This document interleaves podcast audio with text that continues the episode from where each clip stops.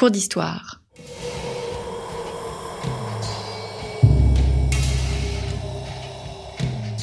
Une émission de la rédaction de Storia Voce.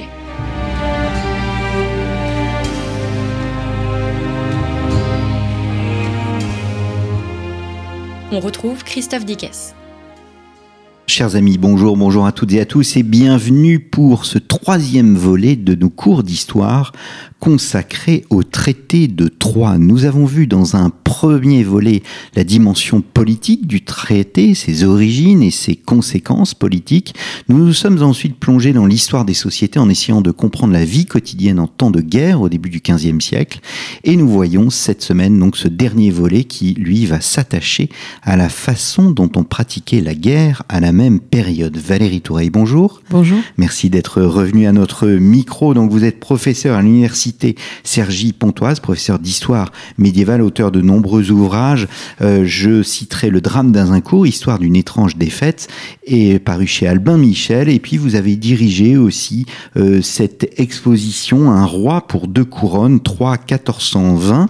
Un catalogue d'expositions est toujours disponible chez Snock, édition S-N-O-E-C-K. 30 euh, euros, ce qui est rien du tout au regard de la qualité de cet ouvrage qui est vraiment magnifique magnifique. Non seulement euh, il y a euh, quasiment une trentaine d'historiens qui se sont penchés sur ce sujet, mais aussi de nombreuses, très nombreuses illustrations, euh, cartes, reproductions. Vraiment, n'hésitez pas à vous procurer cet ouvrage pour 30 euros. La guerre au XVe siècle, Valérie Touret, quel est l'état de l'armement à l'époque qui nous intéresse? Alors il est vaste cet armement qu'on s'intéresse soit euh, à l'artillerie, soit euh, à l'équipement défensif et offensif. C'est un moment intéressant parce que les historiens modernistes ont souvent évoqué la question de la révolution militaire en la plaçant au XVIe siècle, alors que c'est vraiment euh, au cœur de ce conflit, au cœur de la guerre de Cent Ans, qu'elle se développe, cette révolution militaire. Alors, elle prend différentes formes. Alors je ne sais pas euh, par quel bout la prendre. Euh, Nous avons tout le temps. Déjà, euh, déjà, les deux armées qui s'affrontent sont structurellement assez différentes. Les Anglais sont plus modernes, si je puis dire, ou pour simplifier les choses, sur le plan de leur recrutement. Il est vrai aussi que, tandis que le royaume de France était un peu assoupi dans un XIIIe siècle serein, assuré par la paix, euh, les Anglais ont bataillé sur leurs frontières avec les Écossais, avec les Gallois, et qu'ils ont, au fond, développé d'autres euh, modalités de recrutement et d'autres façons de combattre. Les Français, de leur côté, sont restés dans une forme euh, d'archaïsme. Alors c'est un peu téléologique comme approche, hein, mais ils ont une, une armée qu'on va plutôt qualifier de, de féodale, c'est-à-dire qu'on va semoncer les nobles pour se rendre à l'ost avec quelques difficultés d'ailleurs, on les mobilise. Mais ce, décalage va très vite entraîner euh, des, euh, des, déceptions et des défaites du côté français, on le sait, je n'y reviens pas. Et le, le, 15e siècle est un moment justement où ces, euh, ces, ces, différentes vues, ces différentes manières de, de combattre changent. Alors c'est vrai que les Français ont essayé de s'adapter. À Azincourt, on a vu que les chevaliers français euh, ont abandonné euh, euh, leurs chevaux pour combattre à pied, mais enfin, ils n'ont pas renoncé à la charge de cavalerie, dont on sait l'effet désastreux lors de cette dernière bataille. Je reviens pas, je reviens pas sur sur ce désastre, mais ce qui fait la force de l'armée anglaise dans la mobilisation de ces hommes de guerre, ce sont les archers il déploie de très nombreux archers, alors que les Français restent attachés au modèle du chevalier, du combattant à cheval, beaucoup moins euh, mobile, et euh, sur un terrain comme celui d'Azincourt, ça a été évidemment euh, catastrophique. Je ne sais pas si on peut dérouler toute l'évolution de l'armement, mais Si les, euh, si les Français euh, ont commencé à développer aussi des, des contrats, euh, les Anglais avaient depuis longtemps mis sur pied ce qu'on appelle les endentures, c'est-à-dire qu'ils embauchaient en fait des capitaines qui eux-mêmes se chargeaient du recrutement de ces archers, les mobilisaient pour un temps donné sur un champ d'opération précis. Et euh, cette, euh, cette organisation a été particulièrement efficiente sur le continent. Il est vrai aussi qu'ils ont un système de financement qui est aussi plus moderne. Hein. On s'appuie sur l'économie, sur les échanges. Bon, j'entre pas trop dans les détails. Les Français, le roi de France euh, va développer aussi une forme de contrat euh, à la suite des Anglais. Ce ne sont pas des contrats euh, d'endenture, ce sont des contrats de, de retenue. Bon, on voit bien que les Français essaient aussi de s'adapter. Ils ont recours au mercenariat, mais ça, c'est pas très nouveau. Euh, sauf que les mercenaires, alors on va souvent les puiser en Italie du Nord, du côté des Génois. Euh, les Français, en plus, utilisent plutôt les arbalétriers que, euh, que les archers qui, en Angleterre, manient le redoutable longbow. Euh, c'est vrai que euh, ces mercenaires euh, n'ont qu'une ambition hein, sur le champ de bataille lorsqu'ils ne peuvent pas déployer leur art, et eh bien c'est de prendre euh, les jambes à leur cou et de fuir. Donc ça n'est pas le meilleur élément dans la bataille. Donc dans ce déséquilibre à la fois structurel mais aussi dans les armes, eh bien on va assister à un choix au fond un peu nouveau qui est de développer l'artillerie. Alors l'artillerie, on la connaît hein, déjà au XIVe siècle, on a des premières bouches à feu. On va plutôt les utiliser pour la défense des villes. Et puis on va voir qu'à partir du XVe siècle, les Français vont déployer ces bouches à feu, on appelle, on appelle ça des bombardes dans un premier temps. Ces bombardes placées sur les murs des villes ou face aux murailles pour euh, les saper vont prendre de plus en plus d'importance le roi va créer le maître de l'artillerie et euh, justement faire fabriquer. Alors il n'est pas le seul, hein, les Bourguignons et les Anglais fabriquent aussi des canons, hein, mais on voit bien que l'accent est porté vraiment sur cette artillerie à poudre. Il va falloir du temps pour que euh, cette innovation militaire porte ses fruits. Mais au fond, euh, ils ont délaissé un peu l'archerie pour se battre sur ce plan-là. Alors, on ne peut pas comprendre cette révolution militaire sans évoquer non plus la réforme de l'armée. La, manière dont les choses vont se mettre en place euh, est assez complexe à résumer.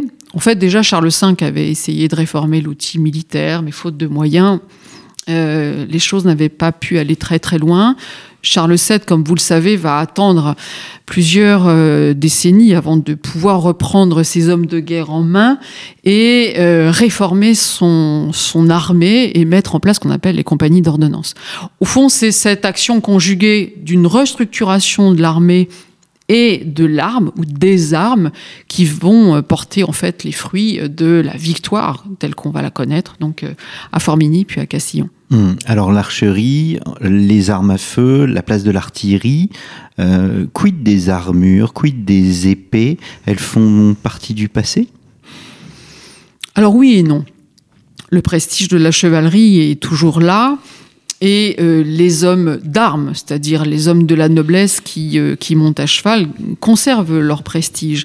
C'est vrai que l'armement a changé aussi euh, pour protéger les corps combattants. Hein. C'est le moment où on, voit se développer ce qu'on appelle le harnois blanc, précisément au moment du traité de Troyes, hein, dans, dans, ces, dans ces premières décennies du XVe siècle espèce de, de coquille de fer hein, qui enveloppe le corps du combattant, qui protège aussi euh, par ses pièces articulées euh, les bras, euh, les jambes, les pieds. Donc on a un perfectionnement de l'armure extraordinaire. On est à un point d'achèvement là, et en même temps euh, une, inadéquation, si je puis dire, de ces armures sur le champ de bataille, parce que euh, ces, cavaliers euh, harnachés de cette manière sont redoutables dans leur charge de cavalerie, sauf si en face d'eux eh ben, se trouvent des pieux et des archers qui n'attendent qu'une chose, hein, c'est de les noyer sous une pluie de flèches. Hmm. Qui sont les gens de guerre? Alors, ce qu'on appelle les gens de guerre embrassent à la fois ceux que j'ai appelés les hommes d'armes et puis tous les autres, euh, tous les non-nobles qui combattent à cheval aussi ou à pied. Mmh. Alors, c'est vrai que dans la réforme de l'armée telle telle qu'elle se dessine au milieu du, euh, du 15e siècle, hein, 1444, cette, cette réforme de l'armée va quelque peu rebattre les cartes. C'est-à-dire qu'on ne sert plus dans l'armée en fonction de son titre, ni de son rang, mais en fonction, enfin, je veux dire, on est rémunéré en tout cas, non pas en fonction de son titre et de son rang, mais en fonction de, bah, de la place qu'on assure dans l'armée. Ça, Hmm. c'est quand même une vraie révolution qui, euh, au fond, va faire passer ces gens d'armes au statut presque de militaire. Hum, hum. Alors, évoquons la, la polyurcétique. Est-ce qu'elle évolue euh, aussi les... Ce qui, m'a surpris de voir dans le, euh, catalogue d'exposition, c'est que euh, on est dans un monde, le, monde des, euh, des fortifications est un monde quasiment un chantier permanent, en fait. Bah, c'est vrai que en fait, au moment où les Anglais avaient poussé leur pion très très loin, je remonte là au règne de Charles V. On a eu une, une volonté politique très forte qui était euh, de renforcer toutes les défenses euh, des châteaux et des villes. Donc, euh, ce phénomène s'est prolongé bien sûr jusqu'au XVe siècle. C'est d'ailleurs euh, une dépense euh, considérable pour les villes qui ont l'obligation de se défendre elles-mêmes, c'est-à-dire sur leurs propres finances. Elles ont parfois des aides, hein, mais du, du roi. Mais euh, pour l'essentiel, ce sont les villes qui elles-mêmes financent euh, la construction, la reconstruction, l'entretien de leurs fortifications. Dans le budget communal, c'est très lourd. Sans compter que, on, l'a évoqué tout à l'heure, il y a euh, l'organisation qui pèse sur les habitants euh, de contrôle des quartiers, euh, de, l'obligation du guet, dont beaucoup veulent se défaire d'ailleurs. Et il y a aussi pour les villes, très souvent, maintenant, l'obligation de recruter eh ben, des maîtres canonniers, des maîtres artilleurs, parce que les villes, pour se défendre, eh achètent aussi des pièces d'artillerie. Hum.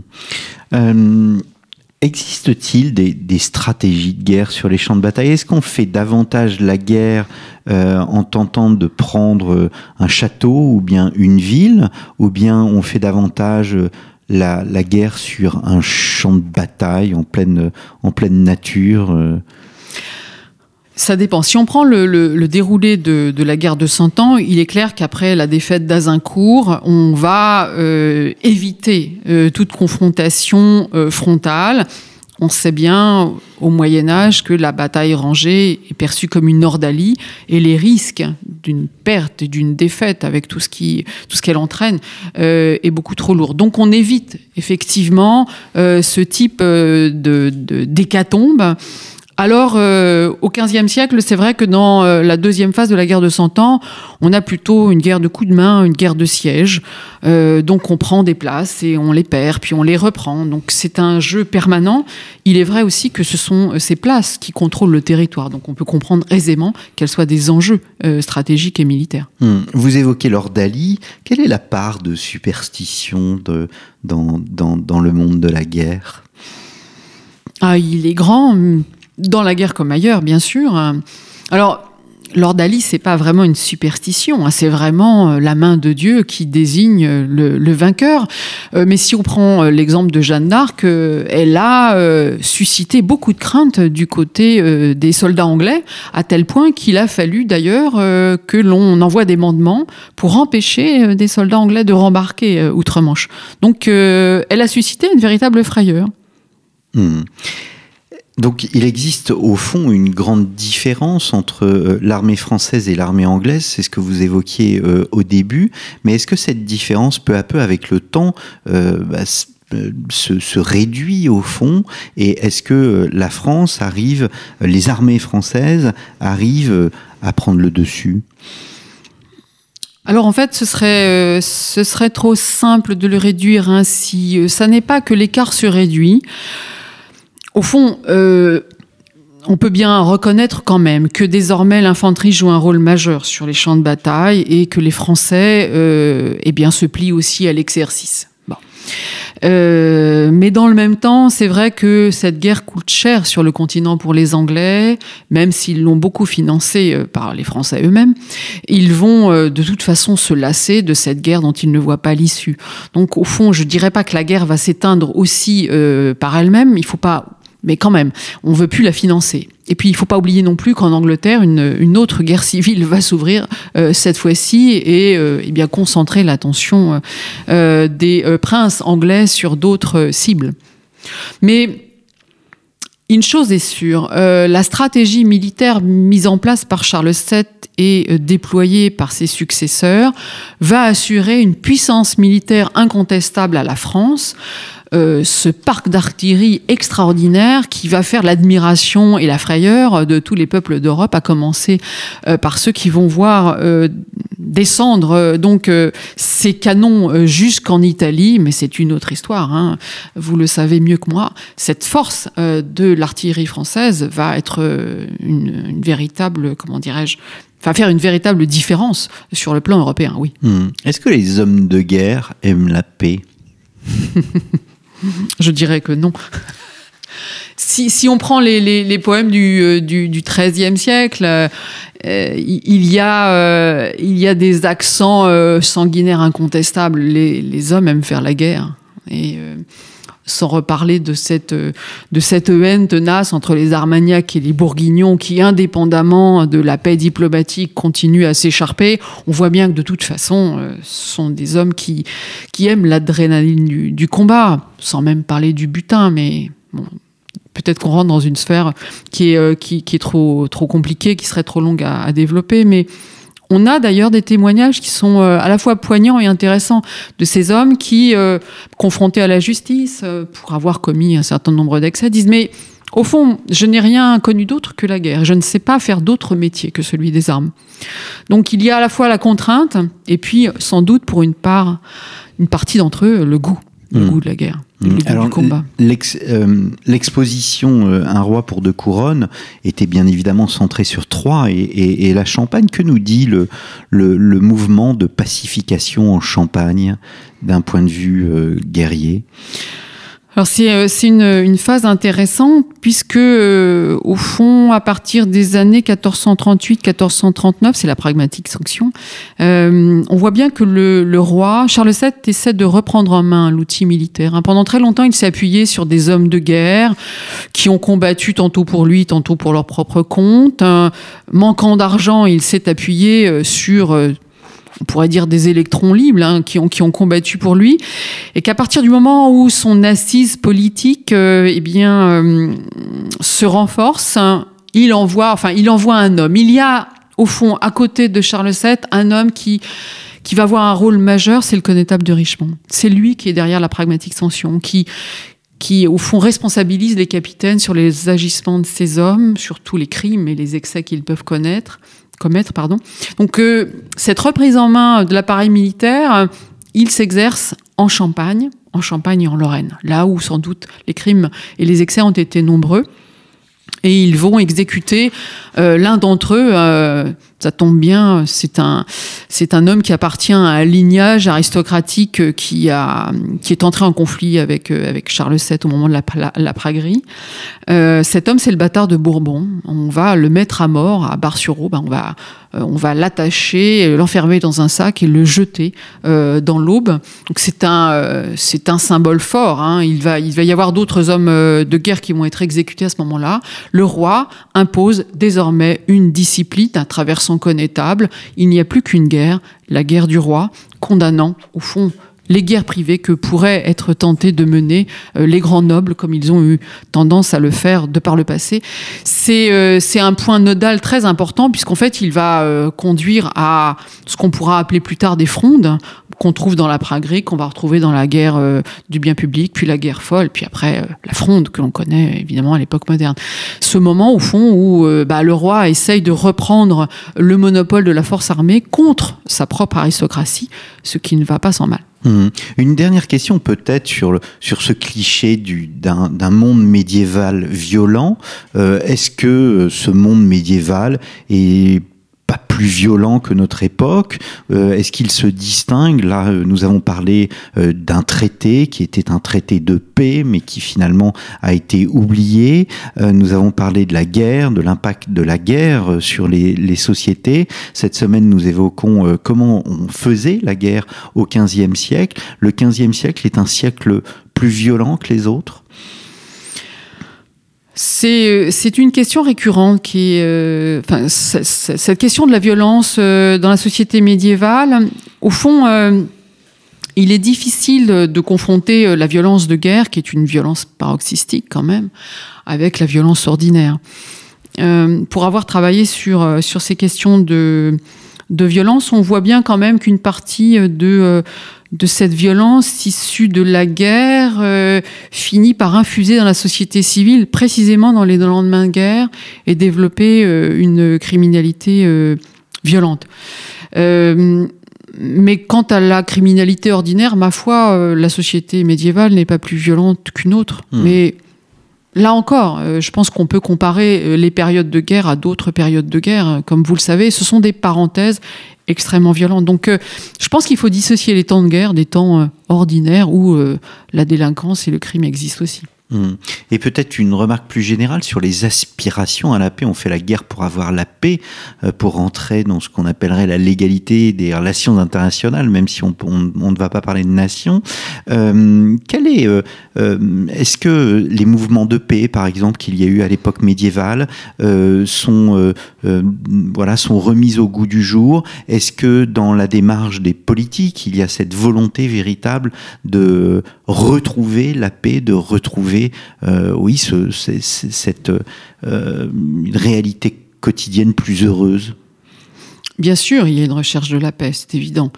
Euh, parce que c'est aussi, je dirais, l'un des contrats qui lie le souverain à, son peuple, qui est celui donc de lui apporter la paix, la sérénité. Il est vrai aussi que pour une bonne gouvernance, il vaut mieux quand même régner en temps de paix, même si, il faut aussi l'avouer, la guerre a donné des outils de gouvernement.